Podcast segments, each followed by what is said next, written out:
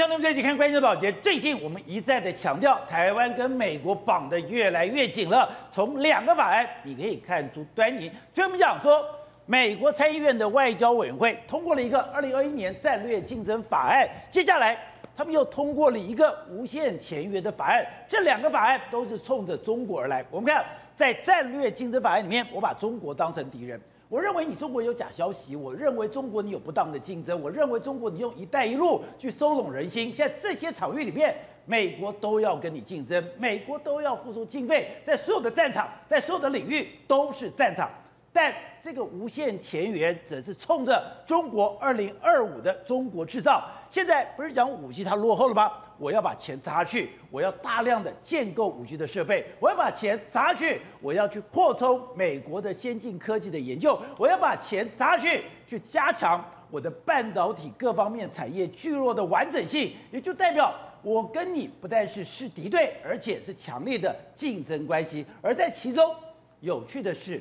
不管是战略竞争法案还是无限签约的法案，台湾都是核心中的核心。好，我们今天请到了来宾，对大家首位的财经专家黄教授，你好，大家好。好，这是美岛电子报董事长吴子嘉，大家好。好，第三位是时评李正浩，大家好。好，第四位是资深媒体姚慧珍，大家好。好，第五位是资深媒体王瑞德，大家好。好，第六位是台股的策略分析师李信富，大家好。是哦，你为什么讲说现在美国参议院通过的这两个法案？对台湾至关重要，一个是战略竞争，一个是无限前缘法案，都已经把台湾跟美国牢牢的绑在一起，而牢牢绑在一起之后。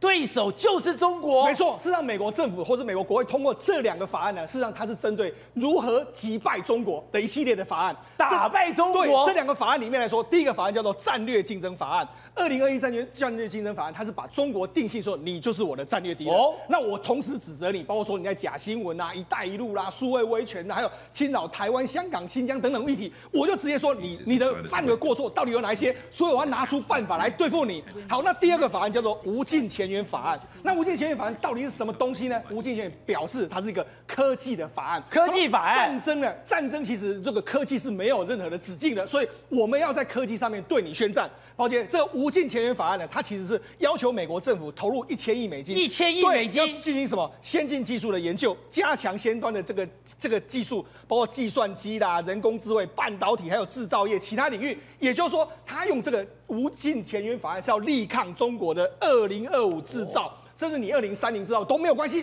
我就是要科技业上面我要压过你，所以它等于是这两个法案来说的话，是完完整整的抗中法案就完全形成了。事实上，这两个法案里面，战略竞争法案里面，它里面有一个章节叫做“你数位威权”，他就说中国大陆呢用所谓五 G 啦渗透到全世界里面，他说我们要结合我们的盟友，那盟友名单如下。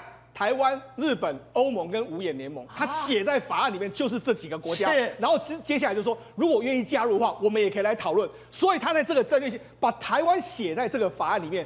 第二个叫做无尽前缘法案里面来说，他说要跟要跟什么？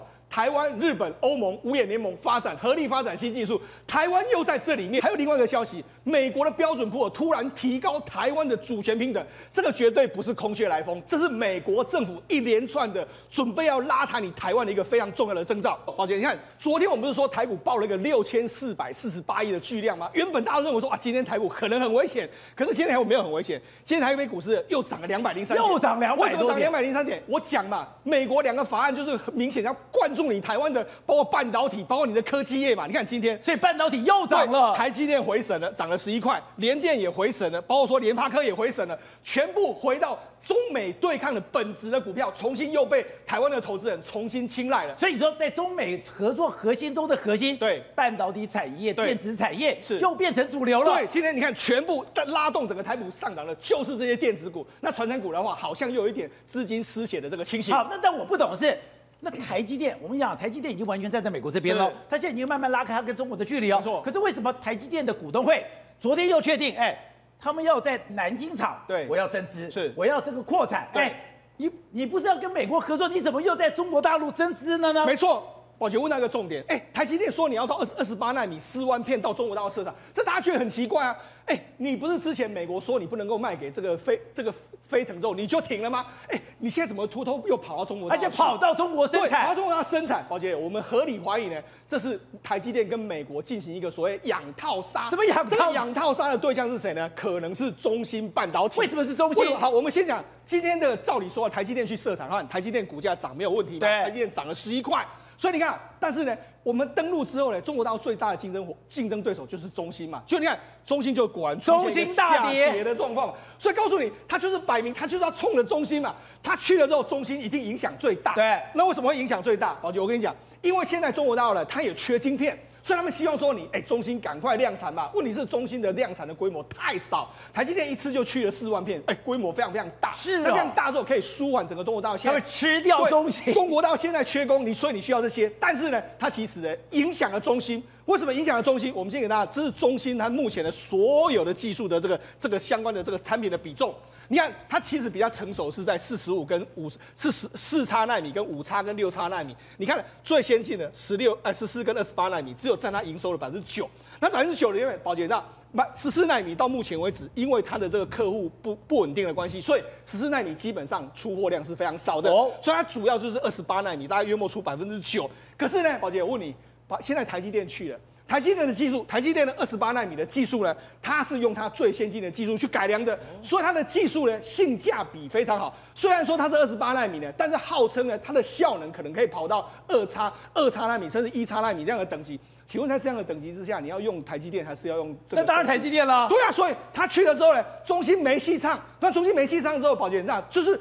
等于是打压了中国大陆本土芯片的发展的这个状况，也就是我半导体的机器不卖给你，现在你中芯在苟延残喘，你苟延残喘，我连最后一口气都把你给堵掉。那，那你说这个对台积电来讲根本是小菜一碟，为什么？因为他这一次是把台湾的二十八纳米的这个厂呢移到中国大陆去。那台湾的二十八纳米呢，因为过去一段时间台积电都专门拼这个高阶制程，它现在偏到五纳米，偏到三纳米，所以二十八制程对台积电来讲，他觉得这个是一个可有可无，反正因为它就是产能没有产能没有满，的确是很很可惜。那这样的话，那我就不如把它移到中国大陆去，因为中国大陆这一块需求非常强烈，所以把它移到中国大陆去呢之后，让这个产能满载。那个产能满载之后，对我台积电有利，但是无形之中呢，其实是斩杀了这个中芯跟一票中国大陆的这个半导体的这个业者。所以我才说这是一个中国哎，台湾跟这个美国疑似是养套杀中芯的一个策略。而且我们刚才到的，现在已经感觉到。我们周边所有的东西都跟晶片有关。今天董事长讲，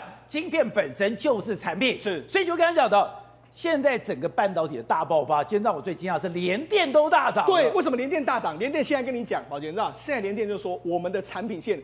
准备从现在一路的调涨到年底为止。调涨，那个它真的怎么会那么离谱呢？那我们知道，其实呢，因为联电呢，它主要是二十八纳米的这个这个产品。那二十八纳米它有非常多客户，因为它非常多客户的时候，所以它跟台积电不一样。因为台积电的五纳米、三纳米客户就是那一些苹果、AMD 啦、NVIDIA 那些，所以他们不好意思对这些大客户涨价。但是呢，联电的客户非常多，反正对你们都要听我的话，我是这个卖方市场，你不吃别人也要吃，你，你不吃，反正我客户非常多，所以他就要涨价。它涨价的时候，你看涨到什么程度呢？这时候居然台湾有三家公司准备要跟联电合作哦，真一个是联发科，一个是联咏。一个是瑞昱，为什么？因为联电就说，哎、欸，我要扩充产能，但是我产能呢，目前呢，我要投资，我投资没有钱，没有钱的话，哎、欸，他们居然这三家公司就说，那我给你钱，给钱，对，我们一起来投资。就像之前三星要给联电钱去扩充产能，那为什么？现在我们就知道为什么联电不愿意嘛，因为我不需要三星啊，我不缺钱，我有那么多哎、欸，联发科、联咏、瑞昱都在后面等着我，而且我当然。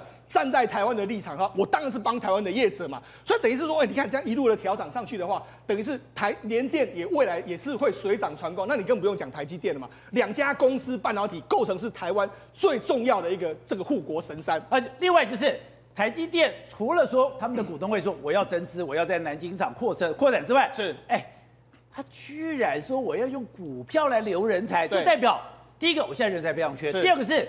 他现在对于台积电的人就是棒子都跟胡萝卜。是，如果你今天要去中国的厂商，对，我就告你，告死你。对，另外你愿意留下来的话，我就给你很高额的待遇。对，事实上台积电这么做了还说话，其实因为他要去南京要在扩产的时候呢，他当然也很担心去南京的这些人会不会离开，所以我要用作棒子跟胡萝卜的方式，而且你知道。过去几年中兴为什么能够崛起？说穿了，他就是挖台积电的人嘛，梁孟松啊、蒋尚义这些人嘛。所以他这次就说，哎，他要发行一个都限制型的员工股票。他主要是针对什么？你对公司有非常好的这个这个，包括说你的决策圈，或是你有这个专业能力的，我用这些股票来留住你。那为什么要用这些股票来留住你？因为事实上，保杰知道。这几天的时候，其实习近平他去了一个地方。习近平对，他去了清华大学。哦，他为什么要去清华大学？他就说呢，我们各大学校要加快这个这个培养紧缺的人才，尤其要攻克卡脖子的技术。他尤其卡脖子的技术的话，你看他去没多久之后。清华就说我们要成立所谓集成电路，也就是我们 IC 的这个学院，机体电路学院。所以摆明了当天的这个习近平是跟清华说，你赶快给我发展 IC 嘛，我要发展半导体学院。哎，因为目前卡脖子一堆都是 IC 嘛，我们那他们的飞弹、飞机，所有东西都是卡脖子，都是在 IC 上面嘛，所以我要 IC，IC 是重中之重。所以为什么台积电台积电要有这个法案？因为他知道你你要你要安人才，你要爱惜人才，请问你要找谁？挖台积电，当然是找这个所谓的晶圆代工里面的这个少林寺嘛。对，所以他就一定会来台湾挖台积电，一定要挖台湾人才。所以台积电相对应的政策里面，我就要用所谓的更高的薪水或者更高的股份呢，来留住相关的人才。好，正好刚刚讲的是美国。一下丢出两个法案，一个是战略竞争法案，一个是无限前缘法案，一个是把中国当成竞争对手，我要在每个地方跟你竞争。第二个是我要提高美国的一个战斗力，在基础设施，在整个高科技研究上，我要把钱给砸去。台湾都是核心中的核心，但注意哦，美国的联盟里面没有韩国。现在韩国的穿戴弹，不但韩国穿戴弹，现在三星。它现在变成万箭穿心了，没有错。韩国的企业税十几趴是三星供应的，现在三星在这个世界上真的衰到爆啊！为什么衰到爆？很惨很惨。三星两大块过去对于台湾来说都是可可望不可及。第一个，晶片制造，台积电有当时我们直接说，三星是个超级大磅数的大猩猩，七百磅的大猩猩，非常难处理。第一个是半导体制造，对不对？第二个就是它的液晶萤幕，对不对？现在三星这两个全出问题了，全出问题。第一个是液晶萤幕，液晶萤幕是这样子哦，过去哦，苹果的这个萤幕哦，它的 OLED 就是这种高彩度最好的 OLED。几乎全部下单给三星，三星占多少趴？七十八趴左右。就今年报表一拿出来，剩六十五趴，剩六十五趴掉十三趴跑去哪里了？一部分转单给 LG，这还没有问题。可是另外一部分转单到京东方，中国的京东方就是不给三星。非常多的韩国分析师看到说转单给京东方，他们想完蛋了，他要重演什么 LCD 的悲剧？为什么重演 LCD 悲剧？过去中国就是这样子，我京东方要先发展发展液晶一幕啊，那时候 LCD 嘛。砸钱挖角，低价竞争，就三部曲吧。第一个砸钱盖非常非常大厂，土地啊厂全部中国自己政府给他京东方，然后呢花大钱挖角，挖角完工程师之后呢，推出商品的低价，然后去跟所谓的 LG 啊去进 L LCD 的那个市场，最后结果是什么？两千二零二零年的时候，LG 宣布关闭南韩跟中国境内所有 LCD 厂。这东西要历历在目，然后呢，那南韩那时候还可以自我安慰说，没关系，我们还有 OLED，毕竟 LCD 是比较旧的制程，对，对不对？抱歉，现在中国，你知道他们京东方直接开说，我要找 S 开头跟 L 开头的公司，你只要愿意来。十倍薪水，哇！韩国人，所以他现在也有 OLED 的技术了。S 是三星嘛，对不对？L 是 LG 嘛，对不对？S 跟 L 人才来十倍薪水哦，然后呢，车子配车完全承袭当时挖 LCD 人才的一样套路。然后呢，为什么我们说京东方有套路？原因很简单嘛，京东方现在已经接到苹果的单了。刚刚苹果讲 OLED 一部分转给 LG，一部分转给京东方啊。所以换句话说，为什么转给京东方？我看的就是一个价格优势。哦、所以它完全复制韩国 LCD 厂全面溃败悲剧嘛。砸砸钱，然后然后呢挖角，然后呃低价竞争，这东西过去中国在这边尝到铁头，现在全部我在 OLED 再次。所以韩国要跟中国合作，韩国跟中国关系太密切，你关系太密切的过程里面，你的技术就被偷了。当你的技术被偷了以后，你就被反噬了。你搞到最后就是被吃的连骨头都不剩嘛。这就是韩国在面板产业活生生血淋淋的例子。这么惨，而且你能够拿到苹果的单，表示你通过苹果的品质验证哦。苹果不是阿猫狗，它不会乱下单。对，能通过苹果的品质验证，那表示京东方的 L OLED 已经拿得上台面，就是代表三星的 OLED 你已经没有垄断的地位，你已经没有超前的地位，你玩这个面板没了。所以现在市场分析剩三年，三点三星的 OLED 就可能被京东方超车，所以你过去你韩国、日本这么好啊，互相设厂了，那工程师来来去去你也不设防，结果就是在面板产业被吃的也不剩。另外一个半导体，半导体手扛得住吧？抱歉，现在哦，半导体我们都知道，半导体有分 IC 设计跟 IC 制造，现在两家主要的苹果呃，两家主要手机晶片的 IC 设计商，一个是高通，一个是联发科，两样情啊。为什么两样情？唯一的差别是联发科选择了台积电，而高通选择了三星。真的是完全的这差别很大吗？高通今年发表了骁龙八八八五纳米的所谓顶级旗舰手机，谁买下来？小米十一代就用它，就今年小米旗舰机就骁龙八八八，就一买来买来还好，就是大家都很期待嘛，你小米的旗舰手机啊，结果呢，玩家去玩家去跑分，发现你可以想象的所有缺点，在这个骁龙八八八里面都有一堆缺点跑出来。第一个会过热，第二个又耗电。然后第三个，你玩到这时候它会降频，降频表示说你的效能会往下掉。然后呢，就有人哦，去去去测试嘛。现在叫骁龙八八八，前一代是骁龙八六五。骁龙八八八是三星的五纳米制程，前一代八六五是台积电的七纳米制程。两台手机拿起来用，开始玩玩电动的时候，一开始哦，骁龙八八八三星确实好，玩五五到十分钟之后降频，然后过热，变台积电的比较好。然后人家就说你三星五纳米搞什么东西啊？你三星五纳米只有前十分钟赢人家，你后面十分钟降频到连台积电的七纳米都不如。然后呢，大家就觉得你你你三星不行了嘛？结果呢，这时候联发科。趁虚而入，他用天玑两百四奈米制程，为什么他可以做到四奈米？很简单哦，因为他吃下台积电很明今年四奈米的制程，所以哦，过去我们都认为联发科要干掉高通，坦白说天方夜谭。可去年做到，去年联发科市占率二十七趴，高通二十五趴，苹果十六趴。结果呢？我认为今年这个差距会更大、更大、更大。但如果你遇到这个状况的话，那变成是三星两大强权哦，一个是显示器，一个是 IC 制造，全部都失守。那你三星还剩什么？没了。他们现在南韩现在宣布啊，南韩现在开始唱句说，哎、是把李在龙放出来。李在龙今年一月，因为他贿赂朴槿惠嘛，然后坐牢嘛，现在说不行，你把他放出来，不然如果群龙无首，三星可能真的一蹶不振了。好，董事长，通过美国通过了战略竞争跟无限前缘。真的跟中国来讲，彻底的撕裂，不但彻底的撕裂，现在双方楚河汉界。而台湾，你现在未来，真的你选择哪一边，就决定你这个国家的命运了。台湾的选择，台湾没有选择，台湾唯一的选择就是美国这边了哈。我觉得这个是毋庸置疑。那蔡英文政府也确实从这几年的走下来，跟美国走得很近，也走贴得很紧，紧紧紧紧的跟随。呃，这个情况之下，中美冲突到今天，一直到美国的参议参议院外交委员会通过了这个战略竞争法跟这个所谓无限前沿这个两个法案之后，等于说全面开干哦，完全全面开始作战。那这两个法案的特性是什么？我跟大家解释一下。美国法案有个特性，只要给钱的哈，国会给钱这是玩真的。为什么你知道？你知道美军，你记不记得有一句很有名的话？是吧？美军最痛苦的事情呢，他不是在海外作战，在在国会两院，在国会打仗要钱要不到钱。现在突然间后康的逮起，然后就我现在国会愿意主动给钱给，哎，都是千亿起跳，对啊，这种事情怎么可能发生呢？对不对？现在所以这个法案是一定通过，然后大家所以白宫为什么马上欢迎呢？等等，然后你再想，你想一个，他他连那个假新闻啊，他对你这个中共在美国在全世界各地发生的影响力，尤其在美国，他对这个假新闻为什么特别重视？他饱受其害嘛。你知道为什么定一个三亿美金在那边做什么？你知道吗？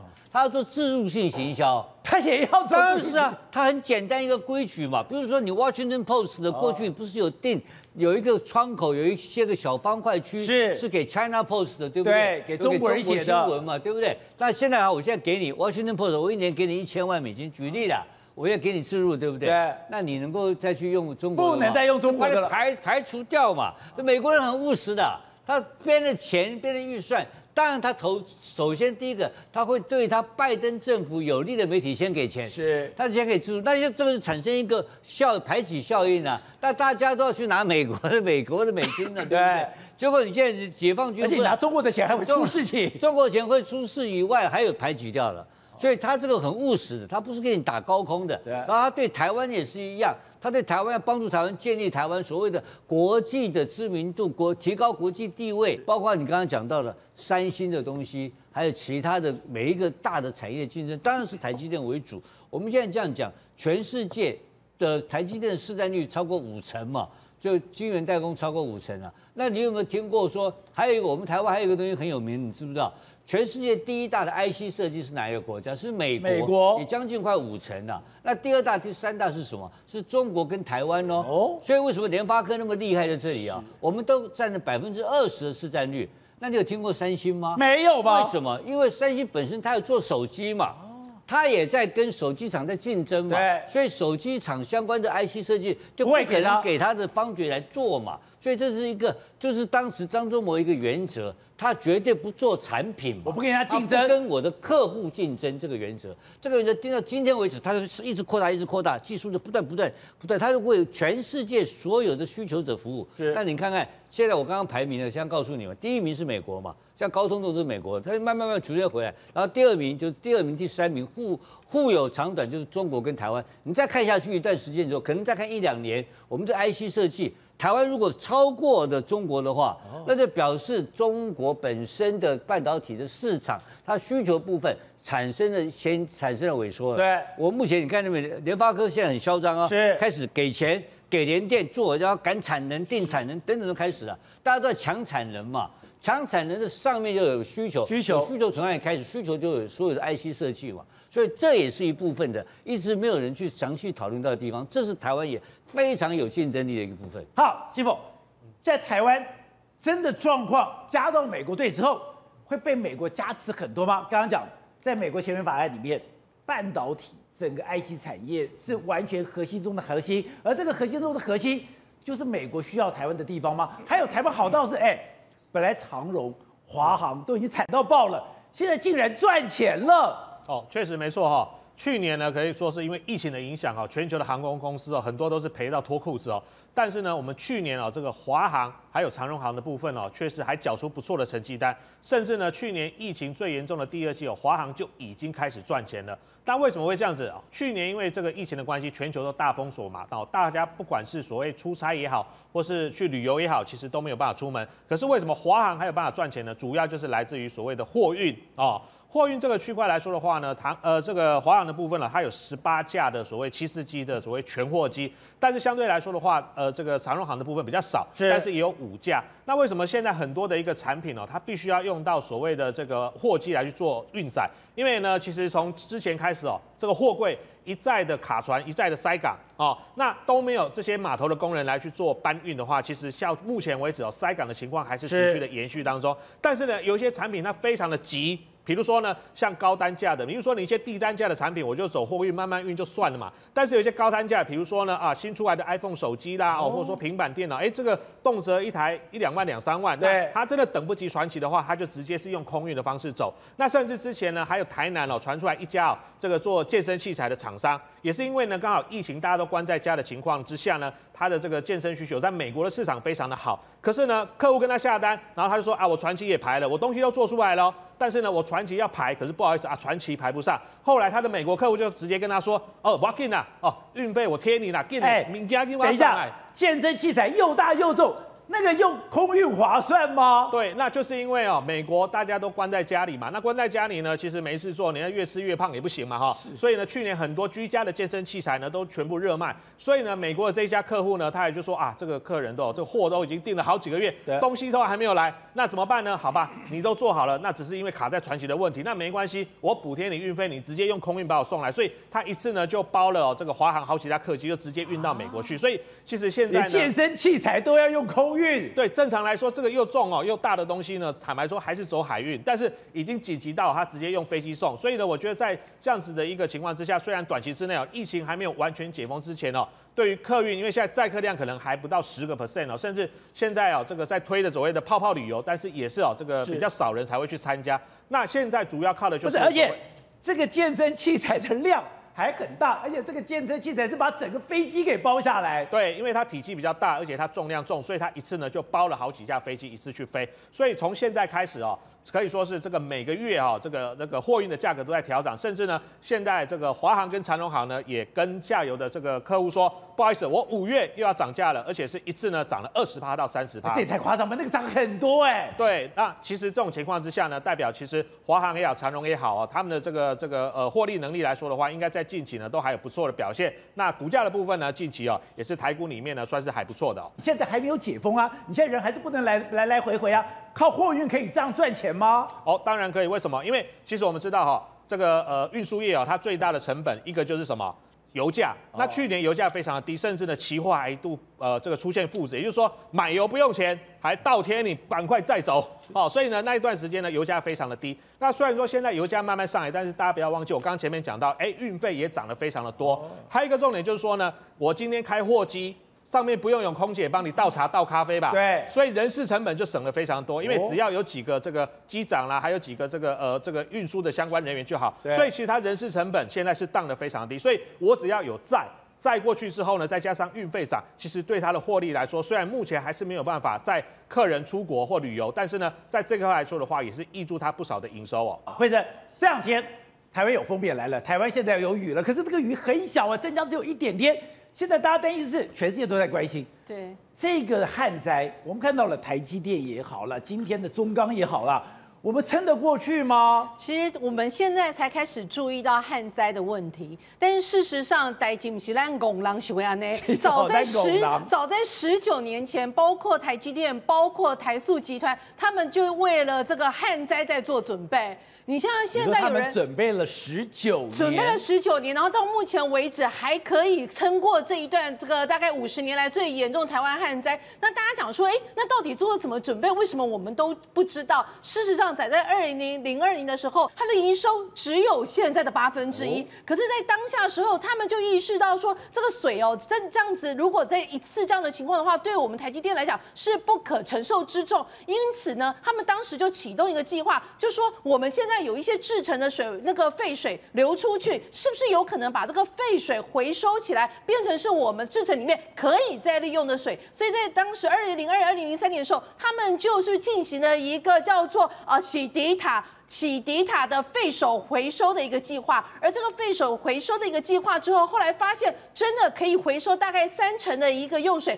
也把他们废水相关回收的利用率哦，从当时六十八趴提升到目前七十六趴，呃，提升到后来变七十六趴。可是我们都知道，台积电现在的废水回收率可以高达八十七趴，最重要是他们后来又开始。建立起自己的一个水资源的供应链。那你想说什么叫做水资源的供应链？其实很简单，简单来讲，就是它所有的制成里面，只要可以省到水的。绝对就不多用，所以包括说他们要包括那个阀哦，就是那个水管里面的那个阀，他们要变成是说你可以做到，如果我不需要这个水的时候，你一滴水都不要给我弄过去。但等到我需要水的时候，你开过去，可是我要秒断，你就是那个水就给我秒断，秒断，完全不可以，多，多一点都不行，多一点都不行。那你光讲说那这有什么难的？其实这非常难。有一家公司叫节流，这家公司后来就打击了台积电的一个供应链，他自己就说，事实上。主要我们以前台湾都做的这种阀，就是所谓的不管是气体的阀或者是液体的阀，以前都叫做球阀，也就是用金属来制成。那金属制成有几个坏处？第一个坏处，它的非常笨重；第二个是它成本非常高；第三个是它的维修率很高。那另外一种叫做叠阀，也就是外国对，就是日本、德国厂在使用的这种叠阀。叠阀的好处是在于它中间那一片是用橡胶的。那因为橡胶长期那个橡胶的话，它的呃。生产成本相对来低，而且它非常的轻巧，但缺点是什么？缺点也就是当你的像橡胶片长期放在液体里面的时候，它很容易变形，一旦变形就很容易漏水或漏漏气。但你说漏水就算，漏气那一天，如果你是一个什么管线、什么丙烷，你知道随便漏过去它，都会导致公安事故爆炸。所以这个东西其实是要花很长的时间去研发。这家公司就是说，为什么他们可以成功打进去台积电？最重要的一件事情就是他们是。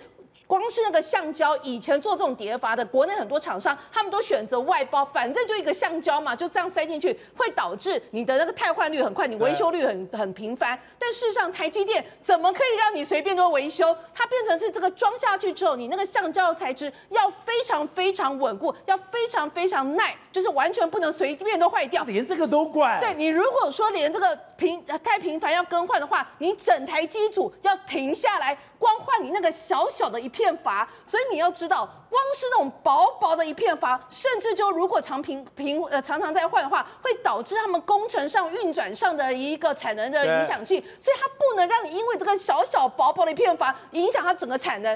关键时刻最给力，陪你对抗三 C 恶势力。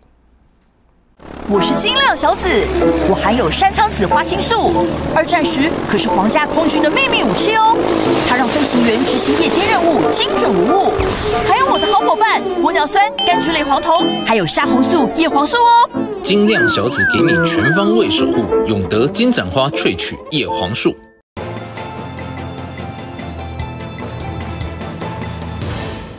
走，之前有一件事情我们讨论很久，可是我们一直搞不懂。辽宁号不是从宫古海峡出去以后，浩浩荡荡说我要反戒指，我要在这个地方阻绝美国跟日本。如果台湾有事的话，你的驰援的路线。可是如果是这样的话，你应该有一个阵仗，你应该有个队形，你要有个舰队的编队。你以前不是讲吗？五百公里不能近身吗？为什么你可以让马斯廷号在进行拍？你不但是可以让马斯廷号拍，你还可以让日本的崔宇级的战舰在旁边，你甚至连法国的战舰都可以给在旁边。你在搞什么鬼？今天谜题揭晓了，原来辽宁号出去不是要作战的，它不是真的在编队的，也不是在演练的。他是要拍照的，没有错。辽宁号这一次出战呢，出巡呢，根本没有作战的心理准备，因为他们是来出外景的。他们走了出外景，他是出外景的啦，他们没有想那么多啊。我们真的搞不清楚，你带这么多人出来到底干什么东西，对不对？结果没想到现在出来。我们现在看到这个东西什么？中国海军庆祝共产党建党一百周年的影片。然后你看这辽宁号，哎，浩浩荡荡的，哦、一大堆辽宁号。非常非常好，我现在终于搞清楚，中国军费快六兆台币，它都要花在哪里？花在它的影片技术上，它的影片真的越来越进步。哇，海军前，这是这一次辽宁号出了中古海峡所拍的。海军宣传片，海军庆祝中国共产党建党一百周年啊！这个宣传片非常非常漂亮。然后呢，另外一个影片也是最近释出喽，也是央视军事释出。央视军事释出是什么东西？也是辽宁号大内宣影片。这支影片也是哦，出来摆拍的。我我我严重怀疑是同一次一起拍的，只用不同的角度、不同剪接。然后你看到这个辽宁号也是哦，浩浩荡荡啊。结果呢，你看旁边该有的辽舰都有啊，就怎么哎被包围全不见了？这就是荒唐的地方嘛。他们。哎，中国人很嗨，他说：“哇，我们的辽宁号真是军容壮盛，旁边该有的护卫舰、该有的飞弹驱逐舰，底下该有的这个所谓的潜艇，我们一应俱全呢、可是经不起检验啊！导播，我们来看这边，你看到这边最荒唐的几个地方是什么东西？第一件事，我们刚给大家看两个影片，一个是央视军事刚的影片，对不对？另外是中国海军庆祝共产党建党一百周年的影片，有没有发现他们这个辽宁号两个飞机的角度都一模一样？”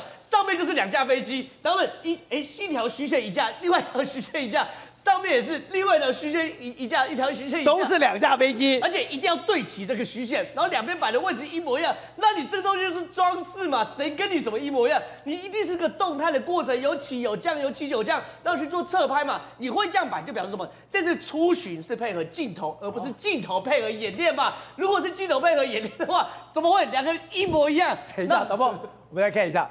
如果按照辽宁号这样的加加办，照理讲你只能有一架飞机，你如果两架飞机的话，你是怎样？你是要相撞在一起吗？所以说，但是你只是为了镜头好看，所以摆两架飞机摆在这里。但是我杰哥，你必须承认，两架真的比较好看的，真的有，有平衡感，真的比较好看嘛。所以他接下来出，先完全画面考量，完全画面考量。然后更惨的是什么东西呢？这个辽宁号它摆完之后，我真的数。没几架，就真的没几架。哎，这是你自己央视的，不要说我们诬赖你这个央视。我这数来数去就是三架还是四架，然后下面的数来就数去就是四架或五架，这是你们央视自己大内宣。不然呢？不要赖我们，来我们来看这边，这个是罗斯福号在南海的，他们自己出来的画面，密密麻麻，全部都是所谓的舰载机，密密麻，我真的是密密麻，每一份每一寸空间都用的是好好的。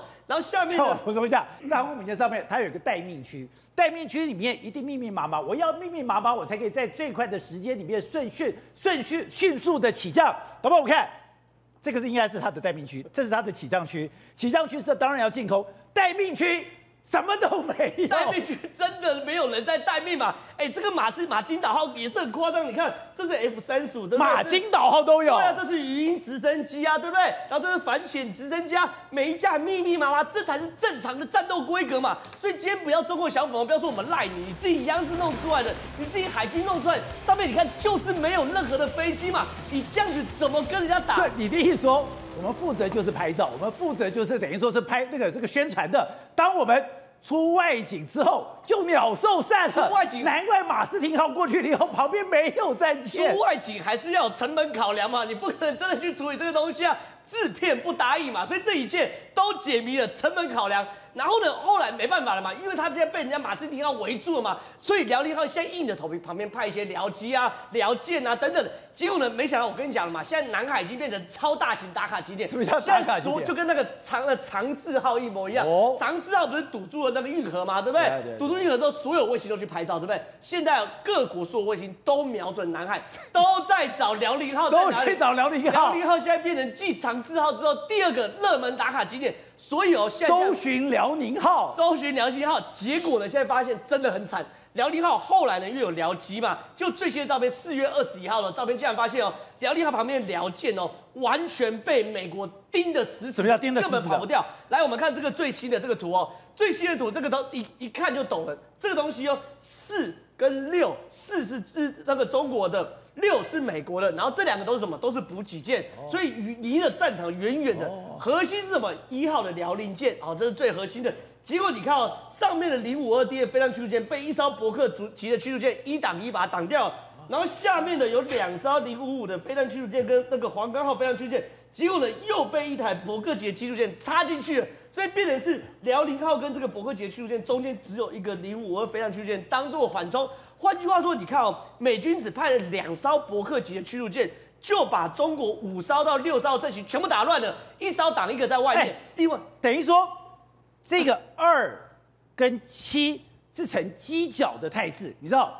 呈犄角的态势，那就是一个非常好的攻击态势。是啊，因为你看嘛，他们对于二七这边把三挡在后面的时候，七是可以直接攻击一的。然后呢，这个二呢，趁隙切到八跟五的中间，前面也只剩下一个三在挡。可问题是，这全部不对，因为你辽宁号出来五百公里要进空啊，你无论如何，你再怎么解释，都不该出现这种事情。所以说，我们现在发现哦，我就说了，辽宁号这些事情已经从单元剧变成连续剧，现在变成长寿剧啊，根本不会讲我们连讲快两个礼拜了。这这太夸张的是。你被人家马斯廷号接进去就有算了，连日本的春雨级的驱逐舰也进来了。不但那日本的驱逐舰进来了，连法国都来了，法国也来了，所以就更变成是大家各自各自的打卡嘛。所以我可我我一直预言，未来一定会有更多的照片，不管是卫星照片啊，或手机影像等等的，会越来越出来。所以辽宁号这次出来，他抱持着这个出外景的心情出来，可真的没想到江湖险恶啊！大家是没有让你拍完照片就想回家的，你敢出公共海峡，结果就现在。这样子还掉在南海回不去嘛？重点来了，今天罗斯福又回南海了。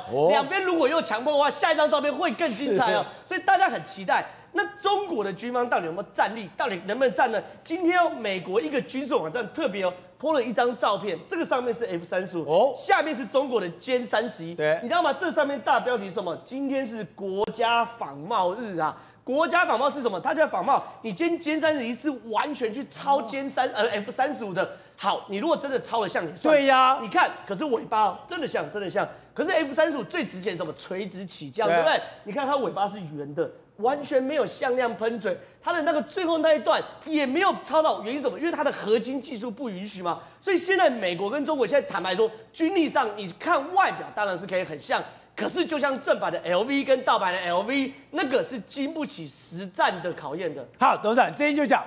辽宁号是去拍照、去打卡的，美国不要这么认真，你根本就给中国难堪。我心想说，你也可以看看不起中国吧？我看到了中国海军七十二周年的建军的宣传片，我相信了，辽宁号出去根本就是为了拍照的。真相揭晓，亲家卖给搞，就是海军节拍照用的。今天变成这样子嘛？你还记不记得二次大战的时候，德国的那个纳粹的宣传部长葛培尔讲过一句话：谎话说一千遍就变真的了，变成真话。这是第一个。我告诉你，中国有传统，你知道吗？哦，在满清时代，不是说要建立痛下决心北洋舰队、水师，对不对？北洋水师最后钱去哪去用？拿哪里？颐和园，颐和园去用了。结果呢，中日结果被人跟日本水战打起来了。你知道日那打仗之前啊，日本那时候明治维新的时候，派了很多海军军官呢、啊，他交流到了到了这个到了这个北洋水师的舰上去做去做就是访问，互相互访。对，看到回来报告怎么写？你知道吗？怎么写？他在他的弦上面啊 晒衣服，晒晒衣服让他晒衣服，那个绳子上晒衣服，然后呢发现什么？在那个船舱下面啊，在地上啊煮面条，煮面条吃，你知道吧？更糟糕的那个炮弹啊，里面装火药，你知道吧？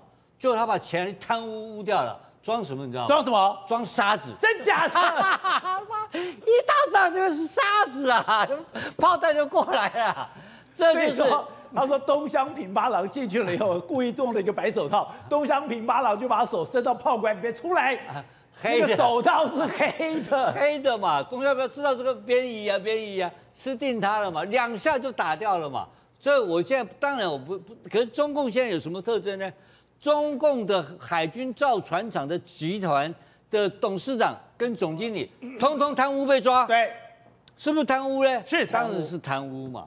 所以这个贪污的恶习，你认为说跟前跟前清前清朝时代那些贪官污吏不是很像吗？所以中国的劣根性。经过了几代，我觉得并没有什么很大的改变。到现在今天，他们还在靠演戏，靠作假，他就糊弄他的十四亿的这些老百姓嘛。而且美国这次的战争这个竞争法案里面有一条很有意思的法案，是要帮全世界研究翻墙技术哦，你知道吗？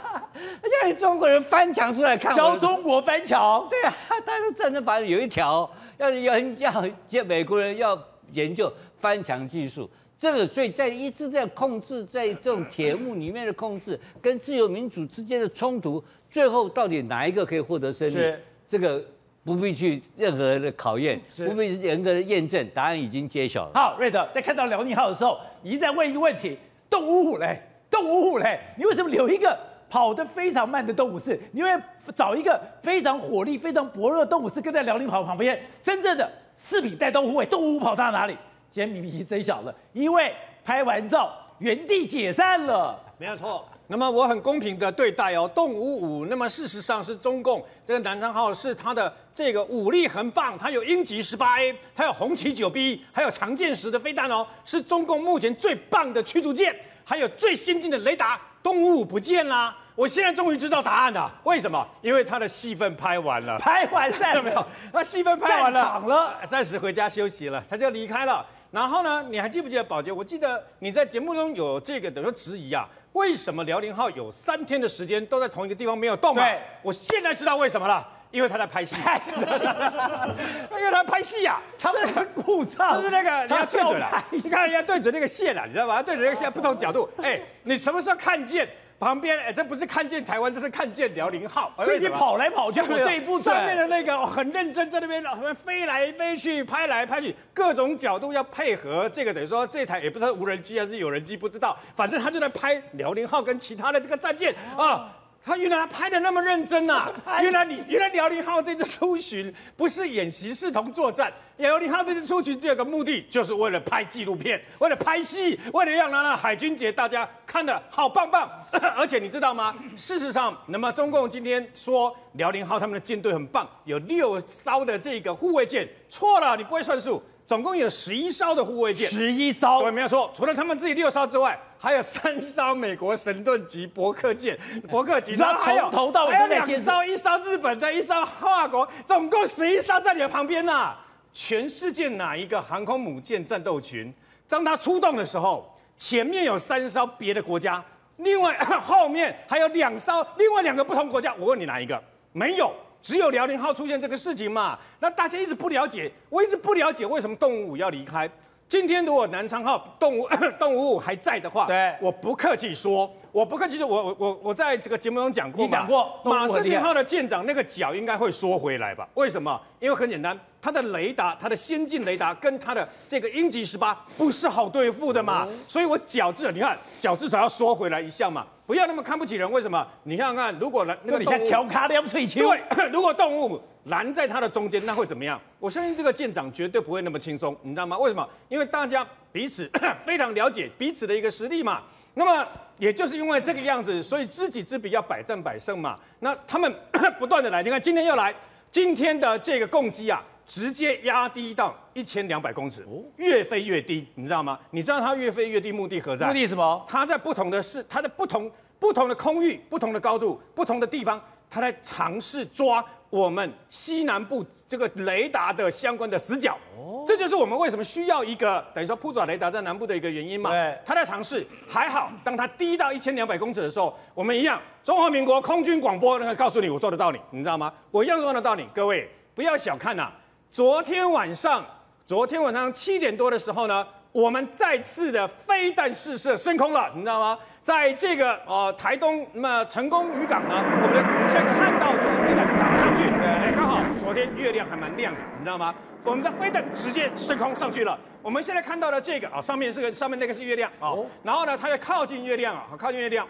这个事实上呢，是应该是天宫二型还是天宫三型的飞弹？它打上去了以后呢，那么它就是扮演万一老空的飞弹打过来，大概四分钟以后呢，那么位于呃九鹏基地的这个应该没有错的话，天宫三型的增程飞弹，那么射出来，为什么要四分钟射出来？因为它的射速更快，然后呢要验证那么拦截拦截的这个效果怎么样嘛？然后这次呢拍得非常的清楚啊啊！为什么在昨天晚上各位？因为就在今天中午十二点的时候，国防部长邱国正、参谋总长黄曙光都已经进去横山指挥所了。为什么？我们今天汉光三十七号演习啊，兵推开始，是八天七夜，有史以来最强。而且 以前都是把兵推放在未来，对不对？啊，以后可能会讲没有，现在直接中共歼二十九十架。然后呢，包括他的辽宁号、山东号跟另外一个洞洞三马上要出来的航母战斗群啊，跟他的歼十五，还有这些攻击、这些相关的飞弹，都在这一次八天七夜的兵推兵棋推演里面呐、全部把它给列进去。所以你要知道，那么从现在开始，这个月除了在密集还有三次飞弹试射外，下个月大概五月份。每天都有火炮试射跟飞弹试射，所以不要以为你们在拍片，我们是玩真的。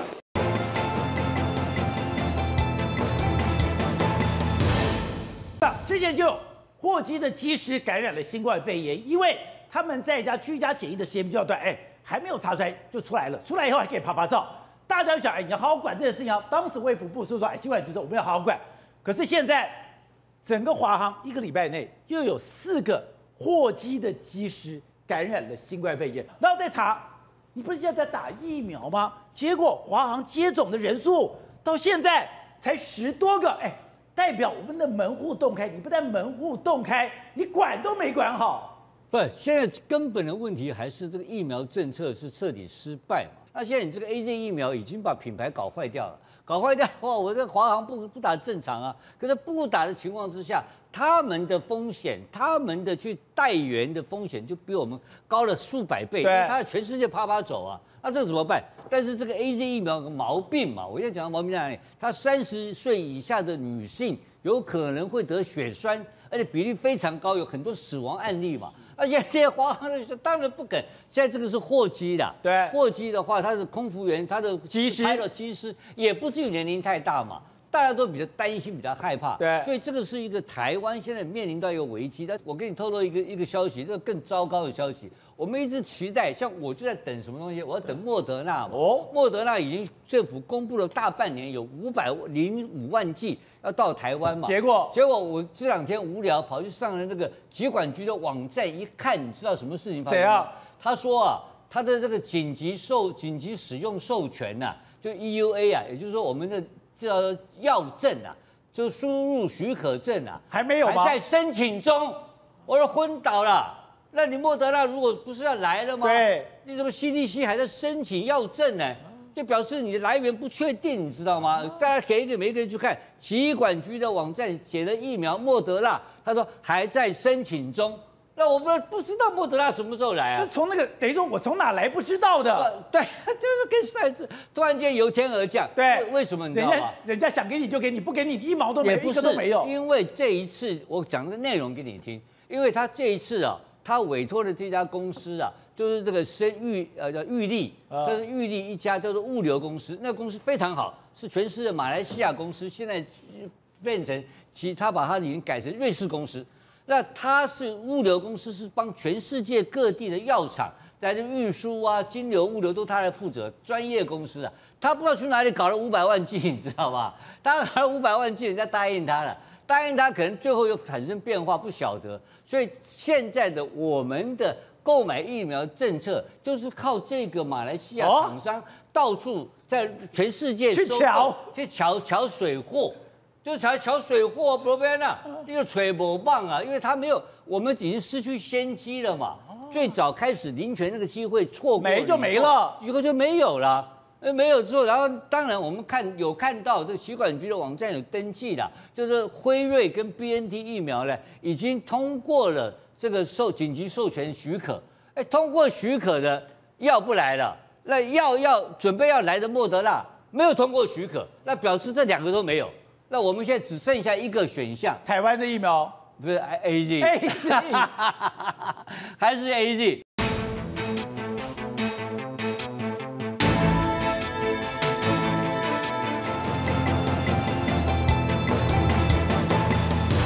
欢迎收看关键时刻。现在韩国的企业界联名上书给文在寅，要干嘛？赶快释放李在镕，因为现在。是韩国企业界的危急存亡之秋，现在要赶快，李在镕要出来主持大局。第一个是，现在三星内部有很多的一个问题，有很多的大投资，有很多的一个方向，要李在镕出来，你要主持大局。另外就是，现在在中美两大强权之间，你到底要选在哪边？现在韩国已经没有模糊空间了。过去韩国特别是三星，在中国有百分之四十的市场在中国，所以。你不得不靠向中国，你不得不跟中国妥协跟友好，但现在美国已经不准你再刀切豆腐两面光。这两天我们讲到的，美国国会连续丢出两个法案，一个是二零二一年战略竞争法案，一个是无尽前沿的法案，一个是把中国当成敌人，我在各个领域里边我要跟你竞争，而我要跟你竞争，我要厚植自己的实力，厚植自己的实力以后，这个无限前沿里面。我就要丢下很多的投资，在科技、在半导体、在产业上，我要去建构和美国我的生产的能力。而在这个里面，台湾都扮演一个非常重要的角色，也就是他要跟谁合作？要跟欧盟合作，跟日本合作，要跟台湾合作，要跟五眼联盟合作。在这里面没有韩国，对，是哦，是。刚刚提到就是美国提出这两个法案，一个是战略竞争法案，一个无尽前沿法案。对，刚刚讲对台湾艺术了。很大的一个功力，台湾今天我们的台积电，我们的半导体又涨了，对，因为它要在半导体上，在科技上要跟台湾合作。是，可是你为什么讲这两个法案却是对于韩国的两把刀呢？没错，美国国会通过了这个二零二一年的战略竞争法案，还有无尽前沿法案，这两个法案呢，宝姐你知道，看在台湾跟韩国的眼里面来说是两样情啊。啊我们台湾是说，哎、欸，我们现在变成是美国的战略伙伴之一。这在韩国，哎、欸，韩国过去照理说应该是美国的亲密伙伴，但是美国这一次是狠狠的把你踢出整个踢出去了，踢出整个这个两个法案之外。所以现在对韩国来讲，他非常担心。那对台湾来讲的话，为什么台湾股市在今天会出现大涨？为什么台湾的半导体又重新回涨到这个主流？因为这两个法案里面都提到台湾。我们现在讲二零二一年的这个竞争法案里面，我们讲它有针对中国大你看掠夺性的经济行为、恶意影响力啦、数位威权、军事扩张、对台野心，这些他全部把它讲出来。但是我们里面要讲的一点叫做数位威权，因为你中国大陆数位威权的话，我们要保障资讯还有数位空间安全，变成是美国最重要的工作。所以他就说，我们呼吁美国代表代表署要跟欧盟、日本、台湾还有国际情报的五眼联盟跟其他国家互相合作。也就是说，他直接讲了，我合作的对象就是欧盟、日本、台湾和五眼联盟，没有韩国，没有韩国。哎，这是刚刚讲的，这是数位威权呢，是这个是科技耶，对啊，这个是资讯呢，对，好，你在这个法案里面这样子把韩国踢出去了。另外第二个法案，无尽前沿法案。无尽前沿法案很简单的说，它是要对抗中国制造二零二五。虽然说我们未来大举投资半导体啦、尖端的这个科技啦，包括尖端的材料等等的，可是宝杰你知道吗？事实上这里面的来说的话，他所说适用的对象也是欧盟、日本、台湾跟国际情报五眼联盟，又是这几个，也没有韩国。所以呢，为什么台台湾这几天为什么股市这个会灌注上？因为台湾已经变成是这两个法案所框列的对象。反之。韩国在这两个法案完全没有看到，所以韩国当然会很担心啊！哎，我们现在是我们已经不是你美国这一边了吗？那那那我们现在韩国该怎么办呢？而且刚刚讲到这无尽前沿法案里面，它不是嘴巴说说，也不是一个空壳子，它是有具体的策略。而这个具体策略，你们讲，哎，它是要帮美国企业开拓多元的供应链。它要干嘛？我要收购五 G 网络的基础建设。对，另外我所有两边多边双边的数位交易协议，还有。知识产权保护的重点，甚至连侵权的企业，我都要一个点名。刚刚讲到供应链、行动基础的基础建设、交易协议，是这都是韩国要的。韩国都没有，所以对台湾来讲的话，你看我们都被框在这里面，所以未来我们可以享受到美国半导体的投资，当然对台湾就是个益处。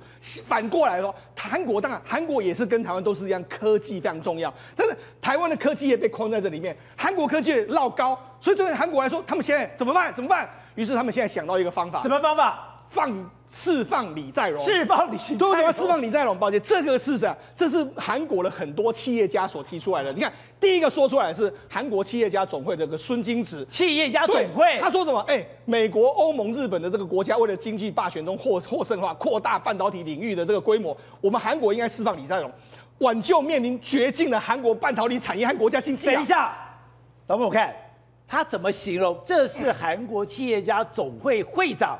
竟然形容韩国的半导体产业跟国家经济是面临绝境。对，好，那另外一个韩国全国经纪人协会的这个副会长全泰信，他说什么？李在镕应该去的地方是全球经济激烈博弈的最前线啊，他不是应该被关起来啊？三让三星果断投资挽救半导体产，哎，他用。挽救半导体，哎，所以呢，不是我们在那边说说啊，韩国很危险，是连韩国他们本身都看到了这个巨大的这个危机啊。那你看，这个执政共同党人说，考虑到半导体疫苗，全国的，哎，这是执政党哦，这是文在寅的同盟哦。他说，考虑到半导体疫苗，全国的这个全球性的这个灾难状态和国家利益，如果有作用的话，需要赦免他。啊，他们吓死了。连文在寅的盟友都说放了他好了，但是问题是，宝杰知道文在寅要不要放他？文在寅不想放他啊。那因为文在寅的时候，宝杰知道，文在寅在过去一段时间，他就是故意要关李在镕的、啊。在这里，刚才讲的在野党都怎么讲？赶快释放李在镕是非常必要的，而且他叫文在寅访问美国的时候，你要带上李在镕。为什么呢？因为现在美国已经非常清楚是，我已经上穷碧落下黄泉，我已经在对付你了。对，我在 Netflix 上，我在 DRAM 上对付你，我在面板对付你，我在技术上对对付你，你现在。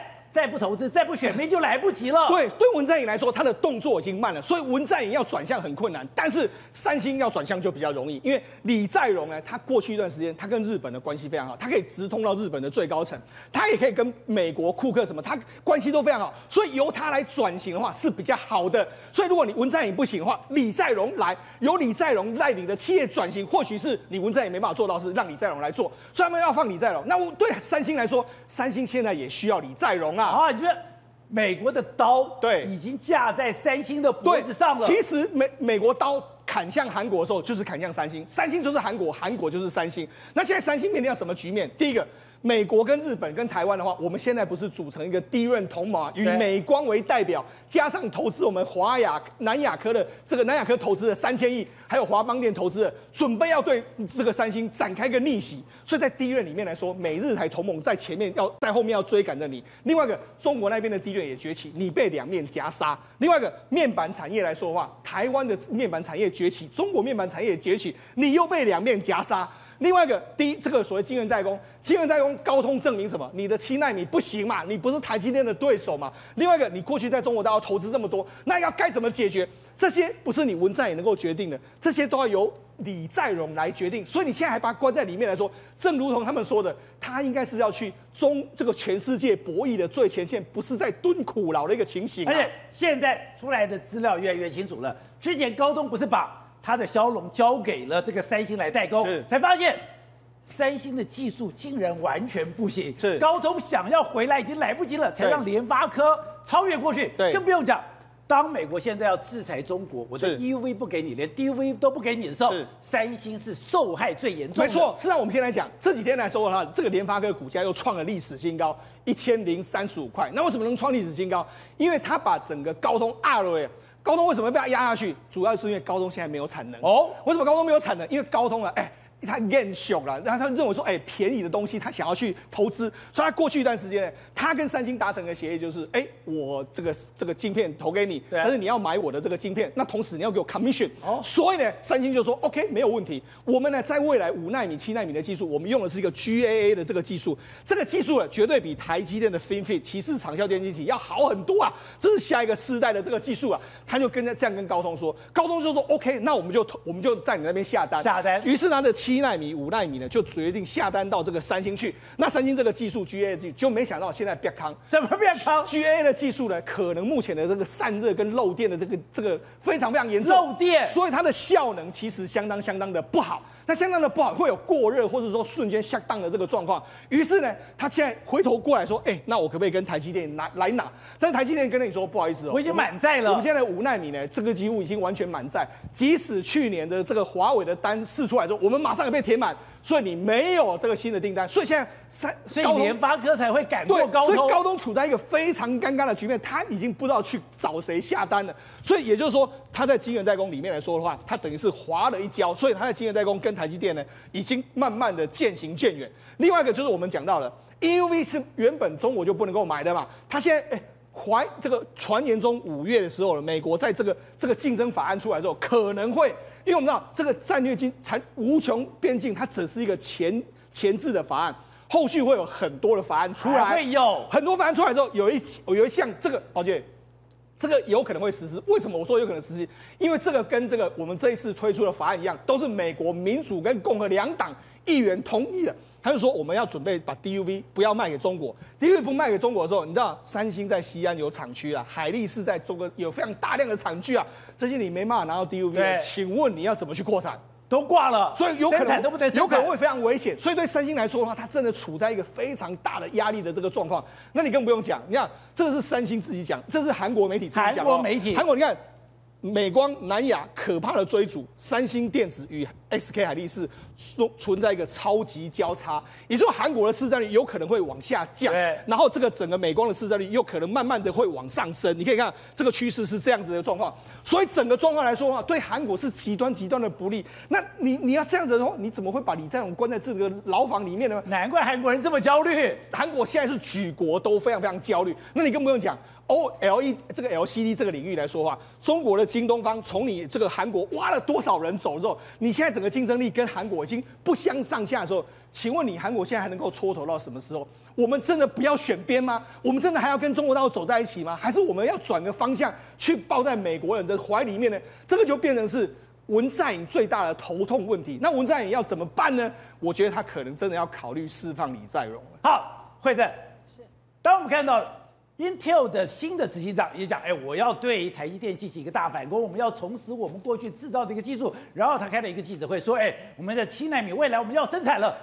就他一讲完以后，Intel 的股价居然大跌，对，大家才从你的谈话知道说，你跟台积电的差距竟然这么大。再回到张忠谋讲的一个非常微妙的话是，台积电跟台湾的关系太重要了。台积电只有在台湾，它才会是台积电。而且还记不记得张忠谋在演讲的时候特别提到，其实他们一开始是希望 Intel 这边好像可以投资的，就没有想到，哎，Intel 根本眼里没有台积电，他完全看不起制造端。对，所以到目前为止，你就可以知道，这可以说是此一时彼一时。那为什么 Intel 这一次的财报出来，感觉上好像也不错，比预期的还好，但是股价却大跌？对，最主要是包括它的毛利率以及它的营业利益率，其实都是下跌的。毛利下跌，对，下。大概六个百分点左右。但你就会认为说，其实他们虽然口口声声说我们要加码在美国投资，我们预计要丢出两百亿美金，一样在这个美国这个部分的晶圆厂这个部分扩仓扩充下产能。但事实上，股市是完全不买单。它现在出来结果其实是这样子，包括它跌的最深的其实是资料中心这个事业部，资料中心的事业部竟然连减两成呢。那即使它的资料中心事业部连减两成情况之下，但是呢，其他的像那个 PC 的部分还是不错，所以它整体营收其实是成长的。是但是就刚刚提到的毛利率的部分是下跌，那毛利率就会让人家最赚钱的那一块没有赚那么多了。对，所以这个就是会引起市场的一个质疑，就发现说以前你们本来在这边是稳赚，就后来没想到你毛利率竟然在缩小缩减当中，相较之下，人家台积电还遥遥领先，而且台积电的获利跟它的毛利率一样都是维持到一定的水准。在这种情况之下，很显然台积电跟那个 Intel 之间的距离就越差越远。好，我们有现在越来越多的分析，我们才理解说，哦，原来你要搞七纳米，那是成本非常的昂贵。还有就是台湾真的太独特了，因为全世界我们才知道半导体都设在非常偏乡，是非常沙漠里面，因为它是高污染。全世界只有台湾，对，我们的半导体是放在高铁站附近，我们是随时可以做这个运输的，因为。台湾已经把所有的管线、所有的排污染、污染的问题、所有的环保问题都解决了。我跟你讲，光是一张图就说明了所有的事情。这边是我们台台积电在台湾厂区的一个状况，绿意盎然。这边是还没新建，但是在亚利桑那州未来美国这边要建厂的地方，全部都是荒土一片，甚至是沙漠。所以在这里你就知道，就是说这有两种完全截然不同的环境，也赋予了台积电为什么在台湾这种得天独厚的。的一个发展的竞争的一个优势，因为台湾因为非常小，但是就是因为我们非常懂得这个地下管线的一个铺路，在地下管线的铺路之下，它不仅可以达到它的安全性，最重要的是便利性。你现在随时需要什么产能，你现在随时需要什么气体，你现在随时需要什么液体，都可以透过这个短时间的距离，大概短短长长短短两小时之内，所有东西人物全部都可以抵达。那现在这种情况，你看那个亚利桑那州讲的一。个难听点的，你突然跳跳电，你要去哪里找电？你突然缺水，你要去哪里找水？所以你就知道，就说这就是为什么张忠谋认为台积电在台湾有一个得天独厚的一个竞争优势。就像南科当时他碰到了地震的以后，他马上从中科，马上从竹科，我可以调动三百名的工程师，马上坐高铁南下，马上我可以处理问题。如果哎，你在亚历山大碰到地震出了问题。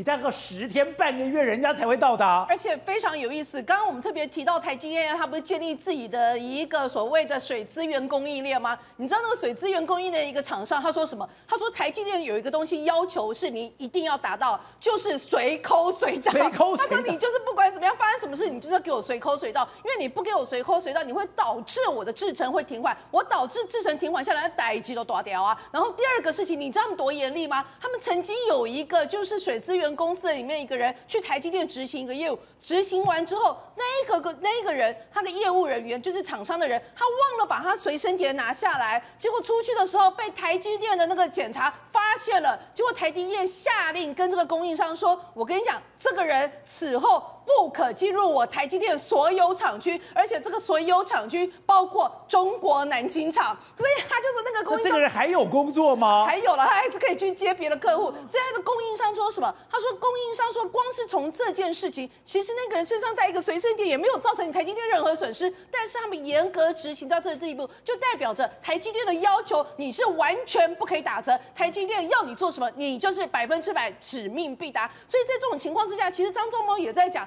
他说呢，美国厂这个部分，美国也有非常优秀的人才，但是我们要的人才是那一种？二十四小时要轮班，然后要这样子就是埋头苦干的。全世界只有台湾跟韩国有这样的人才，只有台湾跟韩国有这种人。所以在张忠谋的眼里，真正可以算是台积电真正的竞争对手，可能就只有勉强称上韩国。因为在美国盖厂，美国虽然也有很优秀的人才，但是美国的那个。一大堆的法条规定，怎么可以让你什么夜莺部队？我后来看到有人投诉，有人就写说，美国的这些工程师会在哪里？会在机房里面偷吃东西，开玩笑，那是犯天条的，美国根本管不了。完全，因为他们班，你不要说别的，都已经死了几几十万人了，光一个口罩这件事还没管。所以从这就知道，就是说，虽然各国都有他的一个优秀人才，但是在这个台积电，尤其是半导体领域，它是要讲究。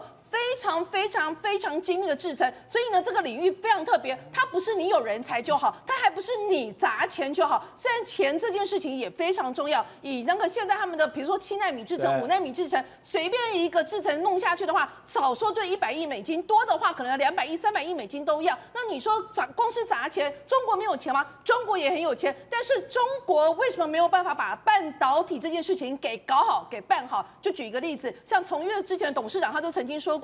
半导体这个像什么？他说就像你一个蒸笼，笼子里面有一颗一百颗包子，这个蒸笼要蒸五百次，然后呢，每一颗包子的两每一颗包子都要非常完好的话，如果是这样的情况之下，良率一百趴。如果这个一百一百颗的包呃包子在这个蒸笼里面蒸了五百次，只有九十五颗是好了，另外五颗已经坏掉过熟了，那你良率就只有只有九十五趴。那中国的半导体中心怎么样？你蒸了五百次之后，一百颗的包子里面只有十几颗可以吃，啊，只有十几颗，所以所以这良率只有十几趴，所以他就说讲用这个例子来讲到说，为什么半导体这件事情砸钱人才缺一不可？因为这种东西不是说你有钱可以办好，技术非常重要，你有技术纪律非常重要，你有纪律整个产业聚落也非常重要。而这东西目前为止，举方就看看全世界来看，大概只有台湾非常得天独厚，具有这几项优点，完全集中在这个小小的土地上。不是，而且我有个最不理解是，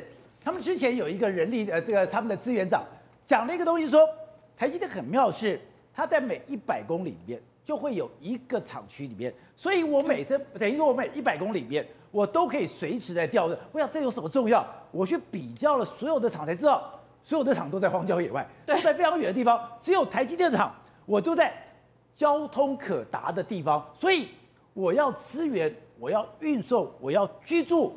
都变得非常的方便。其实我们用举一个最简单的例子，就是因为台湾地那个地小人稠，然后呢就变成是逼着这些石化厂或者是半导体厂商要把这个环保做到非常极致。哦。因为你如果在制程当中不小心泄露了一个液体，不小心泄露了气体，你烧出去全部都影响到平普呃。旁边的一些住户，所以这就是为什么台积电或者是国内一些半导体或者是石化业者，他们必须要把他们的一个工业安全以及他们制程做到极致的环保。这极致环保代表什么意思？所以它才可以在人口密集的地方设它的厂房。其实这就非常厉害的地方，本来是你一劣势的，我们有办法把这个劣势变成优势。你地小人稠，人度那个人口的密集度过高，本来应该是属于半导体发展的一个劣势，但是如如果你把这个公安或者是把这个环保做到极致的情况之下，便利性反而就变成你这个最重要的一个优势，所以我觉得台积电他们这些厂商非常厉害的，就是说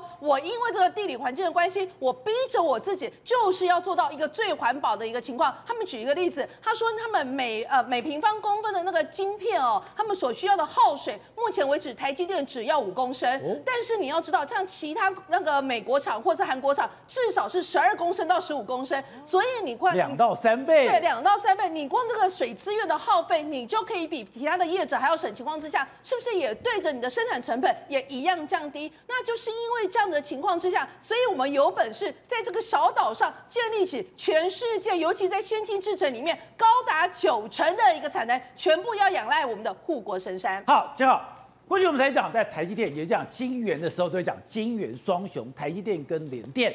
可是联电已经很久没有讲了。从自从联电去搞了核建，搞了它整个灰头土脸以后，它就慢慢被台积电拉开距离。可是没有想到，为什么这两天最火红的竟然是联电呢？因为关键就在二十八纳米啊！我们都以为台积电跟三星那边争七纳米、五纳米、三纳米、两纳米、一纳米，其实百分之九十九点九九产品跟这些都是吗？跟这些都没有关系嘛。比如说以特斯拉好了。特斯拉当然，它那最核心的两颗 AI 晶片一定是要最先先进的，有三纳米有三纳米，有五纳米有五纳米。可问题是它旁边有非常多啊，电源管理啊、音讯处理啊、指纹辨识那功能都很单纯，它也没有什么训练，什么什么记什么时间，指纹你指纹就这样，有就有，没有就没有，它不需要这么多复杂功能。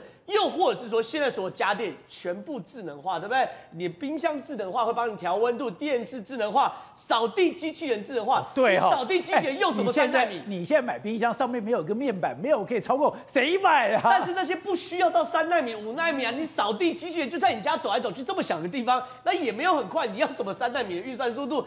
二十八纳米刚刚好哦，所以说现在是状况是这样的，台积电哦才刚前面嘛，前两天我们来讲有市场传言，台积电要去南京厂要扩厂，现在确定了，现在由临时董事会核准哦，二十八点八七亿美金，非常多，大概八九百亿台币哦，要在南京厂扩厂，你说扩厂干嘛呢？舍七纳米改二十八纳米啊？为什么？二十八纳米现在他们发现原来最赚钱的是二十八纳米。而台湾谁是做二十八纳米的强项？联电，很简单，联电是这样，过去一直跟台积电互拼、互拼、互有领先，一直到二十八纳米的时候，台积电领先了联电的一个世代。后来呢，联电都在逐步追赶、逐步追赶。可是呢，到二零一八年的时候，他宣布放弃追寻十二纳米以下的先进制程。那你不去追逐十二纳米以上先进制，你就往二十八纳米，你不断的提高良率，不断的提高良率，然后呢，降低你的成本，降低你的成本，你的二十八纳米就会有市场竞争力嘛。所以现在大家发现说，全部都要所谓电动化的时候，全部都要智能化的时候，回头一看，原来最赚钱是二十八纳米啊。所以联电现在是这样子哦，联电竟然在四月二十三号宣布什么？我。未来今年都不再接单了，不接单了，我已经满到今年十二月底，我根本没有办法再接单，而且有三月的营收一百六十六点二亿，史上最高的三月。然后呢，第一季营收四百七十点九七亿，比去年同期高十一点六四趴，而且以前毛利率都很低，对不对？可是以前为什么说毛三到四？很简单，因为你投资先进制程都几千亿下去哦，所以呢，你前面都谈什么？谈资本支出。可是你现在处于二十八那你，抱歉，回收了，纯赚了，纯赚。所以以前毛三到四对不对？毛利率对不对？三四对不对？二零一九年联电毛利率十四趴，二零二零年二十二趴，二零二一年今年预估二十九趴，三三成的。我的成本该摊提都摊提完了，完了嘛？三成的毛利率，你这样的东西哪里找？而且哦，联电还知道，我现在产能不够，我要扩产。为什么？二十八纳米其实也贵哦，扩产一千片大概要花一亿美金。即便是二十八纳米是这样，他要联手联发科、联咏还有瑞昱一起来去做所谓扩产动作。所以有大家真的或许在争夺世界半导体那个第一名的时候，你需要靠五纳米，需要靠三纳米，甚至两纳米，甚至一纳米。可是呢，当你只专注在获利的时候，二十八纳米确实是现在最夯的二十八纳米。董事长，我跑新闻到现在三十多年，我有个最强的感受，没有人什么天纵迷，没有多厉害，最重要什么？站对边，站对边你就赢了。哎，以前李登辉什么都没有。你站在李登辉边，你就赢了。你当时在在整个政党轮替这边，你就是对赢家。现在同样的要站对边。现在韩国最可怕的事情就是，他可能会站错边吗？同时，你要佩服韩国的企业界，真的非常的勇敢，在面临到这种国家的产业危机的时候，居然会想到要把关在监狱里面的人犯给他特赦出来。李在镕这种事情在台湾绝对不可能发生的。台湾一定有很多人高喊什么法律人权，有的没有的，没有哦。他是朝野政党都这么讲哦。是啊，所以我说这个韩国是个特殊的民族，他们深感到国家的存亡的威胁的时候，什么怪事都想得出来，完全考虑不考虑宪法，不考虑的刑法，不考虑所有的法律问题。当时他们怎么样来修理这些财团，这个三星的这些贪污贪渎事件？今天反过来态度一百八十度转变，所以韩国是个可怕的民族哦啊！但是反你，但是他们本质问题，企业界搞不清楚状况，因为这个问题的本质是什么？是文在寅哦，文在寅现在民调剩几趴？三十趴。三十趴，为什么剩三十趴？就是站错边嘛。那他为什么站错边以后，他还要去见拜登？他五月份要去见拜登，对啊。对不对？那他见拜登要做什么事情呢？他是要说服拜登吗？还是被拜登说服呢？他最这里面的他，所以说他自己没想好，还没搞定。他想好了，他已经吃了秤砣铁了心了。他的阳光政策不可能修改嘛？他叫文在，他的所以他亲中也不可能干，他不可能要他去见拜登干什么？不是，他所以事先他有放话，这个 exception 他要例外嘛？他争取一个例外，什么例外？他要拜登恢复跟北朝鲜对话。你记不记得这两天有这个新闻，是由南韩提出来的哦，文在寅提出来哦。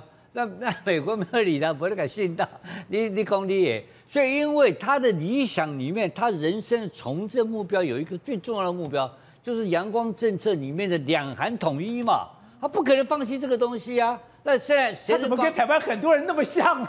那谁想？可他的两韩统一会实践哦。所以他为什么要把三星还有这些什么 LG 这些大的重要工厂、SK 这些工厂，他放在中国大陆，你知道吗？因为中国大陆现在，我问你很简单，中国大陆制造二零二五是完全被封杀掉。对。那如果唯一有可能产生一个小缺口，那就是韩国啊。那为什么韩国这个暧暧昧的态度会对韩国会产生利益，会对这个中国对习近平有魅力呢？就是一个很小很小的破口吧。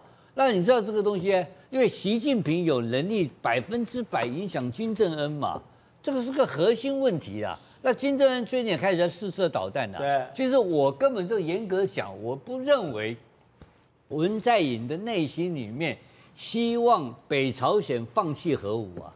哎，两朝两韩统一之后，他就有核武了，他就是核武国家，你知道吗？所以他为什么跟你放弃核武干嘛？所以他今天在干的事情，他并不是干他自己的从政，他到明年五月份就下台了，只剩一年时间了。那现在新总统的选举已经开始了嘛？那这种情况，政策不可能改变嘛？他知不知道要输掉政权？我知道了。他当然心里面有数啊，他会跟你硬干的嘛，因为他在中美之间做模糊性的选项嘛，他故意搞这个模糊，因为欧洲有很多国家在跟进，故意搞模糊嘛。德国就是个典型的案例啊，所以韩国，所以韩国不是唯一的例外。问题是美国怎么看韩国？对，我有那么大量守军，你根本就是我的，讲难听点，你就是我的殖民地嘛。对，你够地底啊，你怎么会有自我意识？所以文在寅内心里面充满了煎熬，他是两种策略在这边拔河。所以他五月份的时候，他希望拜登同意他说能够维持这个暧昧的态度，你知道吗？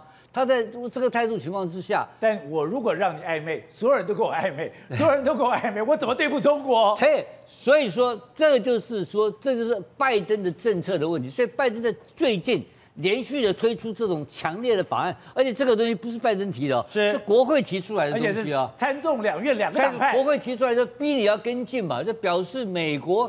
我现在讲很简单，我们上次提过这个案例嘛，在美国在第二次世界大战的时候的美国民意仇恨日本人的是六十几趴嘛，讨厌美日本人六十几趴。现在在美国你在美国的民意调查里面，Pew Research 调查里面，讨厌中国人的高达八十趴。八十趴。那请问你嘛，你你拜登有空间吗？没有空间了。你任何一个政治领袖不可能有空间嘛。所以这就是几种矛盾在纠葛。所以文在寅，我刚我都认为他回不了头，他也不会释放什么三星总总裁出来，他通通不会做，他就吃了秤砣铁了心，这条路一条路走，拉弓没有回头箭，干到底了，挂了就认了，挂了就认。好，的，师傅，现在在台湾有一个产业，刚刚讲，因为就在中美的对抗这样的一个纠葛里面，我们很多过去非常产业、非常惨的产业，居然都活了。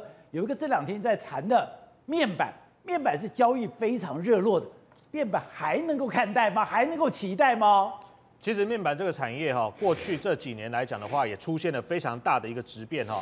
那我们仔细观察最近台股每天的成交量哈，不管是友达、群创啊、彩晶哦，似乎呢台湾人哦对于这个电子股呢真的是非常情有独钟哦。每一次只要前五名、前十名，一定都有这三档个股。那我跟大家分析一下哈，为什么面板股出现了质的一个变化？主要的原因呢，因为前几年呢，中国大陆透过补贴的方式呢，让中国的面板到全世界去打天下。那大家有个概念哦，中国政府呢，他们在补补助他们的电子产业的时候，都是砸重金、花大钱。盖厂房，然后呢，产能出来之后呢，你是全世界冲市占率，去全世界打价格战。但是现在这个问题来了，回归到中心点来说的话，现在中国最缺的是什么？半导体的技术哦，哦，最缺的是 IC 设计的技术。那我之前已经补助过你太阳能了，你已经做到全世界市占率超过一半了。我补助你面板，你京东方加一些其他中中中中大小的厂商加起来也超过了五十趴了。我含辛茹苦把你从小朋友一路拉拔到十八岁、二十岁，你现在大学毕业了，你要干嘛？自己出社会去打天下了哦，那我现在这些钱要干嘛？我现在又生了一个叫做半导体 IC 设计业的小 baby，小 baby 现在正需要奶水，所以呢，我现在要把过去补助在太阳能、补助在所谓的面板这些钱慢慢做回收。你说我也是没有钱给你了？呃，也还是有的。所以呢，其实现在啊，这个钱往半导体去挪之后呢。现在中国大陆的这些面板厂，它就不再打价格战，因为它之前都赔钱卖，对，赔钱卖没关系啊，因为政府会补贴我嘛，所以我还是有赚钱。但是呢，台湾。这些面板友达群创之前被打得很惨，因为我们跟中国大陆卖一样的价格，我们就是赔钱嘛。所以呢，前几年财报都很难看，都是鸡蛋水饺股不到十块钱。可是呢，从去年开始哦，疫情大家躲在家啊，我要打电动，我要看电视，哎，多买几台面板来看哦。或者说呢，从去年开始哦，这个中国大陆的补助的重心呢，开始慢慢往半导体移动之后，其实。整个市况就有开始进行了一个好转。那当然呢，从这个情况来看的话，呃，目前呢有这个国外的这个研调机构大摩，他认为说这个面板的价格呢，至少到上半年还会一路的涨。那一路的涨有几个原因呢？哈，就是说。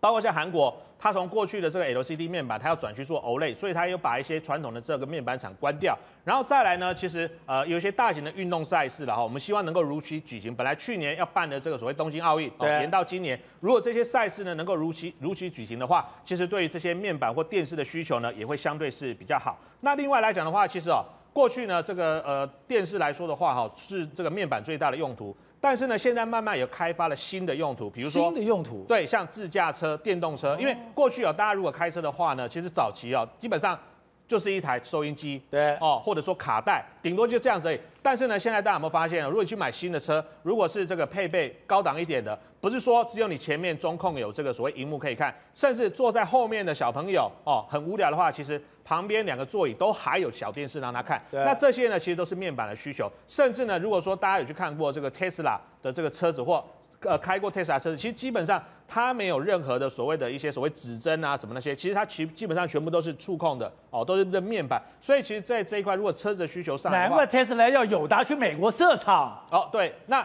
其实这个。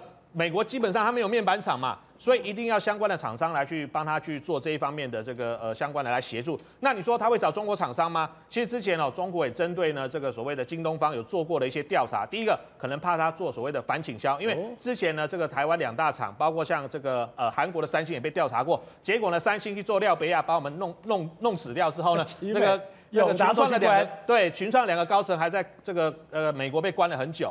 那现在呢，因为中国大陆是最大嘛，所以他们现在开始调查所谓的中国大陆的面板厂。第一个是所谓你可能有这个呃呃所谓市占率太高，控制价格。再第二个，他说，哎，你电视里面会不会装一些奇奇怪怪的监控装置？然后可能晚上在家里看什么节目，你都把这个讯息发回去哦，说哎监控我的这个看的电视的节目的内容。所以我想。呃，如果 Tesla 要做了哈，如果说是比如说中国到本土就算了哈，如果说它是美国本土要卖的车或卖到欧洲，我相信它可能会采用台湾哦这个面板的几率会是比较高。所以我想台湾的这个面板产业从过去这几年慢慢谷底开始翻身之后，刚好呢这个中国大陆也取消补助哦，像市场的价格开始趋于平衡。我觉得这两家公司其实呃也是从这个不到十块钱慢慢现在也爬到二十几块。那今年其实大家都会觉得说应该是有机会哦，是这几年获利最好的一年哦。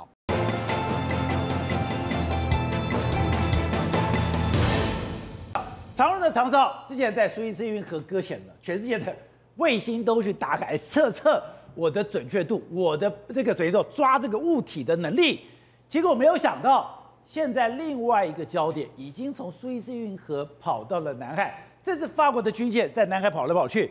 现在法国的卫星也去找，也就是从辽宁号搁浅在，已经讲在那边停止不动，在辽宁号被马斯廷号拍了以后。你刚才讲，全世界的卫星都去看看，我有能力抓到辽宁号吗？不止全世界卫星啊，全世界军舰也是啊。我如果这个法国这两栖图舰嘛，托托内尔号嘛，对不对？如果他也可以拍张舰长翘脚，然后照照辽宁号的照片，那法国也宣扬国威嘛。所以辽宁号现在变全世界最大的笑话，全部商用卫星现在据说只要经过南海就去找。如果要找到就拍一张，真的找到就拍一张，然后呢，军舰哦，全世界军舰都往南海挤，已已经看到美国了，然后看到日本的追击，然后现在这个法国来了，去了。可是呢，辽宁号依然故我，为什么？因为它有更重要的任务，出外景。出外景现在很重要啊，因为它要进。所以我们之前讲，有些东西我们就一直搞不懂。就像瑞德在讲，哎，你最强的动物在旁边，你是你的士兵带刀侍卫，为什么跑掉了？还有，你为什么在那边连着两天你动都不动？这完全不合理。大家讲你是抛锚吗？就现在谜题直接揭晓了，你不管是停在那里两天，或者是你的动物物不见了，重点就在你，你出外景，外景跑拍完，动物物就离开，你干嘛要停在那里？因为我要让摄影机好好的拍摄。哎，我们现在看到是央视公布要庆祝四月二十三号海军节啊。中国海军建军七十二周年的画面，你看这个画面，他还说什么？哎，我们首次辽宁号一加六编队，那旁边一加六，一加六编队在台湾海峡周边做演练，那这个画面拍拍拍拍，等一下。他故意讲说是辽宁号在台湾周边演训，台湾周边演训啊。可是问题是你实物上的时候，美军插进去的时候，你有看到六吗？没有六啊，就你一个人孤零零的嘛。所以你看到他现在这东西，我们终于搞懂，原来他是出来拍戏的，是出来出外景的。所以辽宁号通过了宫古海峡，他说我要反戒指，我要在这个地方守着，只要你美国、日本要驰援台湾的时候，我要把你给阻挡住。搞了半天，那只是宣传，重要的是你要在台湾海域旁边。来拍戏的，重要的是画面要好看呐、而且啊一一片两用哦。同时又宣布了海军庆祝中共产党建党一百周年的画面。我们看这个画面哦，前他那个前面你看都是辽宁号，然后这个辽宁号呢，你看这个辽宁号也是一样，旁边也是一加六，然后你看非常非常漂亮。可是哦，你看这个辽宁号，然后你看到他说这是什么舰载机飞行员。然后这个舰载机飞行员，然后还写家书给小孩啊什么？这怎么可能会是真的作战情景吧？导播，我们来看这边，看这边这个图哈。所以我们一看，辽宁号真的很认真在做这个大内宣，当好他演员的任务。为什么？因为我们发现他舰载机哦摆的角度方位一模一样。你看第一个，它舰载机是不是在这两条线跑道线的旁边左右各一个舰载机？然后呢，这个另外一张图，我们看到第二个也是在两条。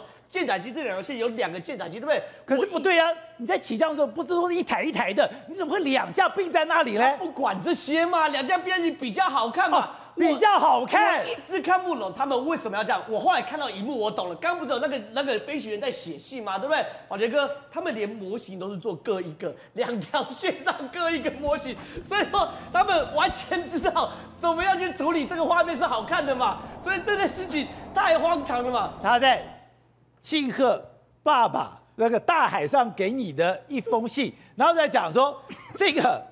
完全就是辽宁号的模型，所以辽宁号你不管在什么角度出现，在电影上出现，那个画面上出现，还是模型上出现，它非得要就是这个两条线上面，然后各有一架飞机，这就是辽宁号的标配嘛。你看两条跑道线各有一条一各有一架飞机，那这模型也是各有一架飞机。哦，我现在看懂了，他全写爸爸，我正在深蓝的大海上给你写这封信，你怎么相信嘛？你怎么相信？哎，这像是演习吗？好了，你如果这件事情更离谱，是不是？我们看下个画面更离谱。他竟然拍出怎么了？潜水艇，潜水艇，哎，我从来没有看过美剧有办法拍到潜水艇画面。就你看这个潜水艇里面哦，什么年代哦？这里面竟然有个人哦，里面的人哦拿大葱来量日期，他的葱，你看。它大葱啊，它葱长高到几公分，然后几公分，你看啊，然后这是四十三、三十二天、四十六天，然后他就说大葱每一天长高几公分、几公分，然后在那边量日期，什么年代有有可能有这种事情吗？大蒜算时间，大蒜算、啊、你没有手表吗？你看，你看大蒜，大蒜对不对？他大蒜长的高度去算时间，什么年代？你给我搞这种东西，搞这一出，你以为你在坐牢是不是？你坐牢在墙上乱画就算了，哎，你盒子动力潜舰，你给我在墙上画，等一下。每一个大帅身上的都一模一样吗？当然不一样嘛！说他在搞什么东西，就是这东西当然就是画面需求嘛，感人为主嘛，对不对？还有更扯的，下个画面。姚慧珍的最爱，你看这是什么？你看还两栖陆战斗队哎在打架，怎么会有在海边这样打架？然后打打打完之后呢，一定要干嘛？要脱衣服嘛，对不对？然后他就那个就挑衅说，你就这点能耐吗？然后小帅哥就要脱衣服，露出六块肌还有胸肌，然后又开始打起架。请问这是什么战术训练？这就是街头斗殴嘛？这哪有？你什么时候看过美国海军陆战队在海边打架？打架就算，你还给我脱衣服？所以你想想看这些东西哪里像是一个正常的军演会？出现的画面，这个他讲叫做中国海军庆祝共产党建党一百周年。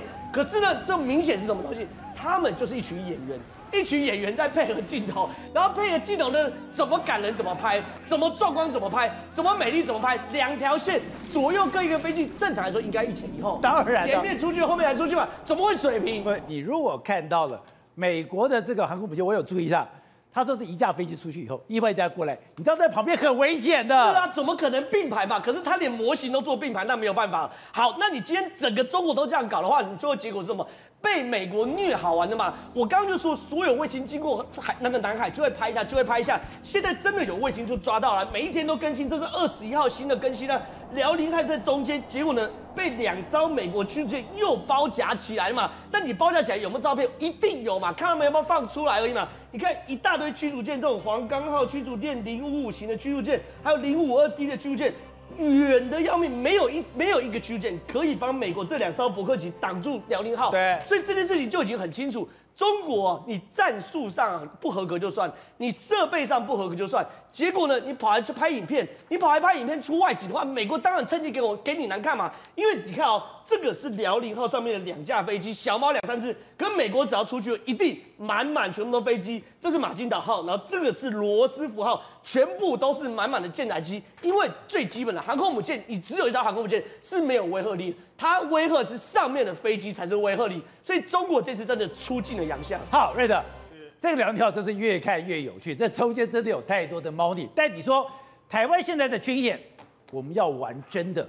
过去台湾被质疑说，哎，这火炮射击都是连两小猫两三只，要不然就是你都已经事先标定好。你说现在不是了，现在我们这些火炮。要大量的使用，对，没错。像刚刚那个辽宁号，让我想起了一部电影叫《复仇者联盟》啊，里面有一个情节是那个洛基，就是雷神所有人弟弟说我是神，结果绿巨人浩克把他抓起来，砰砰砰砰摔了以后说没有那么衰弱的神，就把他丢上去嘛。为什么一大堆的军舰，世界各国都跑到辽宁号旁边去打卡？没有看过没有看过那么弱的航空母舰，就是这个样子嘛。那你今天这个目的就是为了拍照，我讲白了，就是为了拍照。为什么？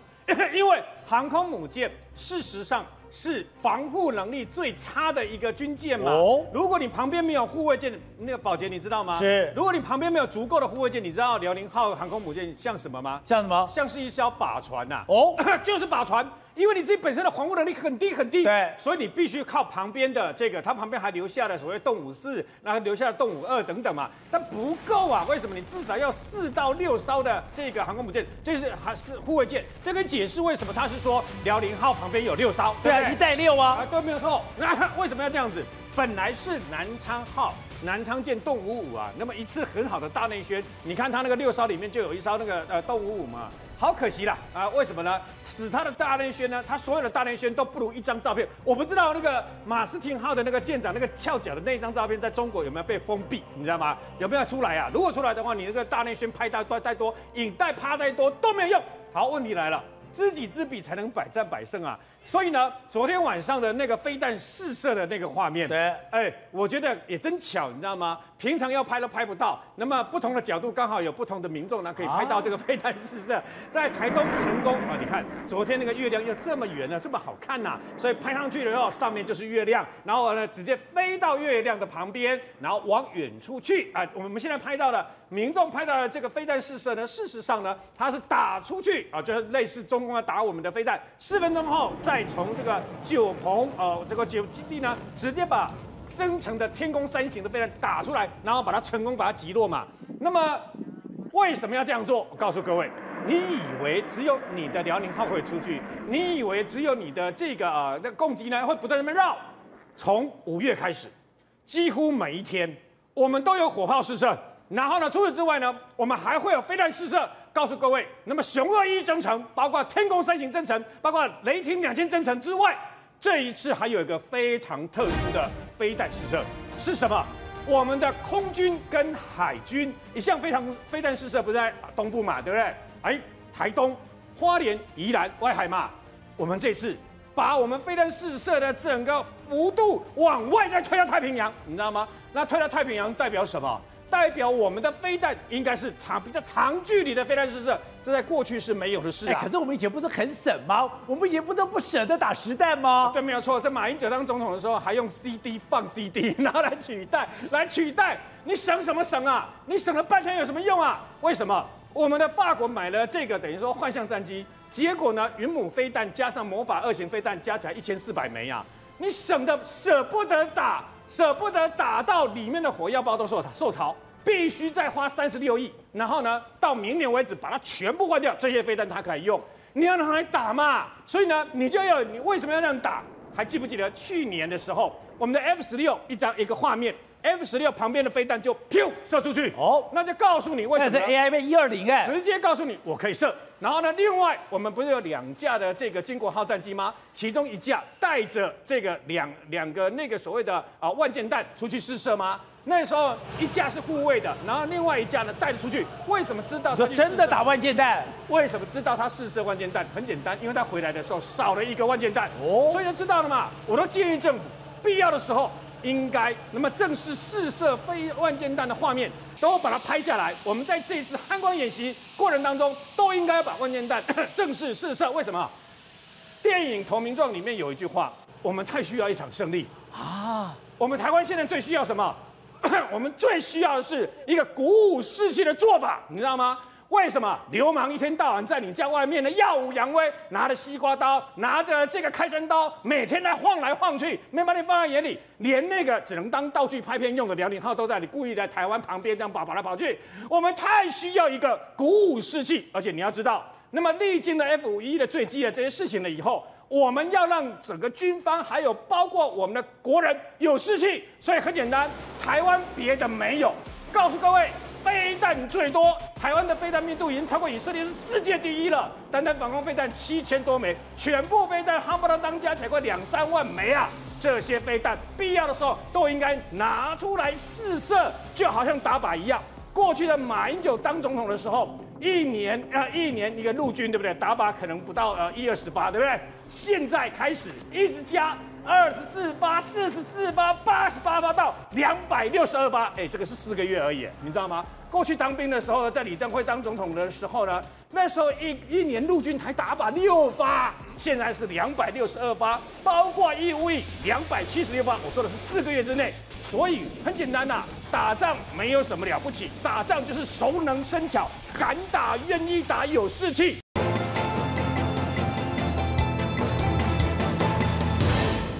对的，是现在新冠肺炎，我们之前讲，它在印度又开始大爆发，一天有三十多万个病例。但我觉得最夸张的是，在最高峰喜马拉雅山的基地营。喜马拉雅山的基地营居然发现了新冠肺炎。对，没错。那么这个挪威的登山家瑞斯啊，那他去参加这个等于说喜马拉雅山哦圣母峰的攀登嘛，他算他运气好。为什么呢？因为他他从基地营呢，那么前进没有多久了以后，他就发现自己啊呼吸不顺，身体不太舒服啊。通常通常，那么我们在爬高山的时候，尤其是喜马拉雅山啊，容易那么脑水肿啊、肺气肿等等啊。可是问题是他自己发现自己啊。好像不是我们呃印象中的这个脑水肿，因为他很有经验，知道不对，他觉得不对，他觉得不对了以后呢，所以呢，他后来啊。就从它的这个呃，大概快要五千八百多公尺的地方往下撤到五千四百多公尺啊，因为在喜马拉雅山在尼泊尔那个地方呢，飞机啊、直升机可以飞到大概五千五百公尺左右，那么他就赶快求援，因为他们都有无线电嘛，好，无线电，你要有基地营，然后第一营、第二营、第三营等等嘛，然后赶快后撤了以后，那么叫这个啊、呃、直升机来，所以直升机来了以后呢，那么啊、就到了五千四百多公尺，那时候已经是他发病第六天。那么第六天了以后呢，就把瑞斯啊给接到尼泊尔的首都加德满都去。我们现在看到的是他的画面，他那时候经过治疗了以后，后来经过治疗啊，已经痊愈了。那么问题在这个地方，其实我觉得瑞斯的运气真好。我现在关注的是另外一位确诊者，跟他同时确诊者的这个这个结果是怎样？你知道是谁吗？也在基地营吗？是一个雪巴。也就是雪巴向导啊，可问题是雪巴向导没钱呐、啊，你知道吗？雪巴向导是没有，他们是弱势的，他们是没有能力的。那你要知道，治疗费用其实很高啊，哎，瑞德西韦这些药都很贵嘛，会不会拖亏啊？对，我们看到了外电报道，目前为止只看到瑞斯，但都没有讲到有关于那位雪巴向导最后的一个结果嘛。雪巴人的身体是非常干净，没错，因为干净，搞不好他的感染力。因为重点来了，那他为什么会得？你知道吗？那么尼泊尔政府在去年，也就是二三月的时候呢，因为疫情的关系，所以他突然之间就下令把整个喜马拉雅山附近呢，啊，八座这个三千公尺的高山，所有的登山许可证全部取消。他们一年单单从这些爬大山啊，一个一个季大概可以拿到赚到四百万美元这样高的外汇嘛，他全部取消。当时还发生一件事，五百个已经在山上的这些人上下不得，不知道该怎么办，所以后来通过国际管道，还把这些五百个人想办法疏散下山，让他们离开嘛。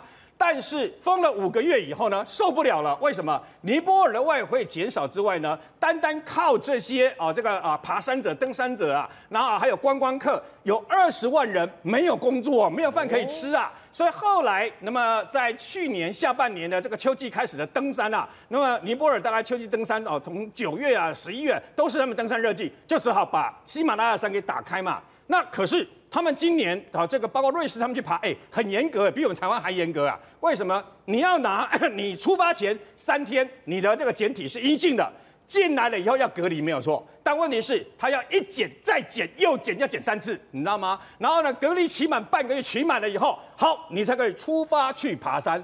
听起来好像 OK 啊，对呀，那他怎么会中呢？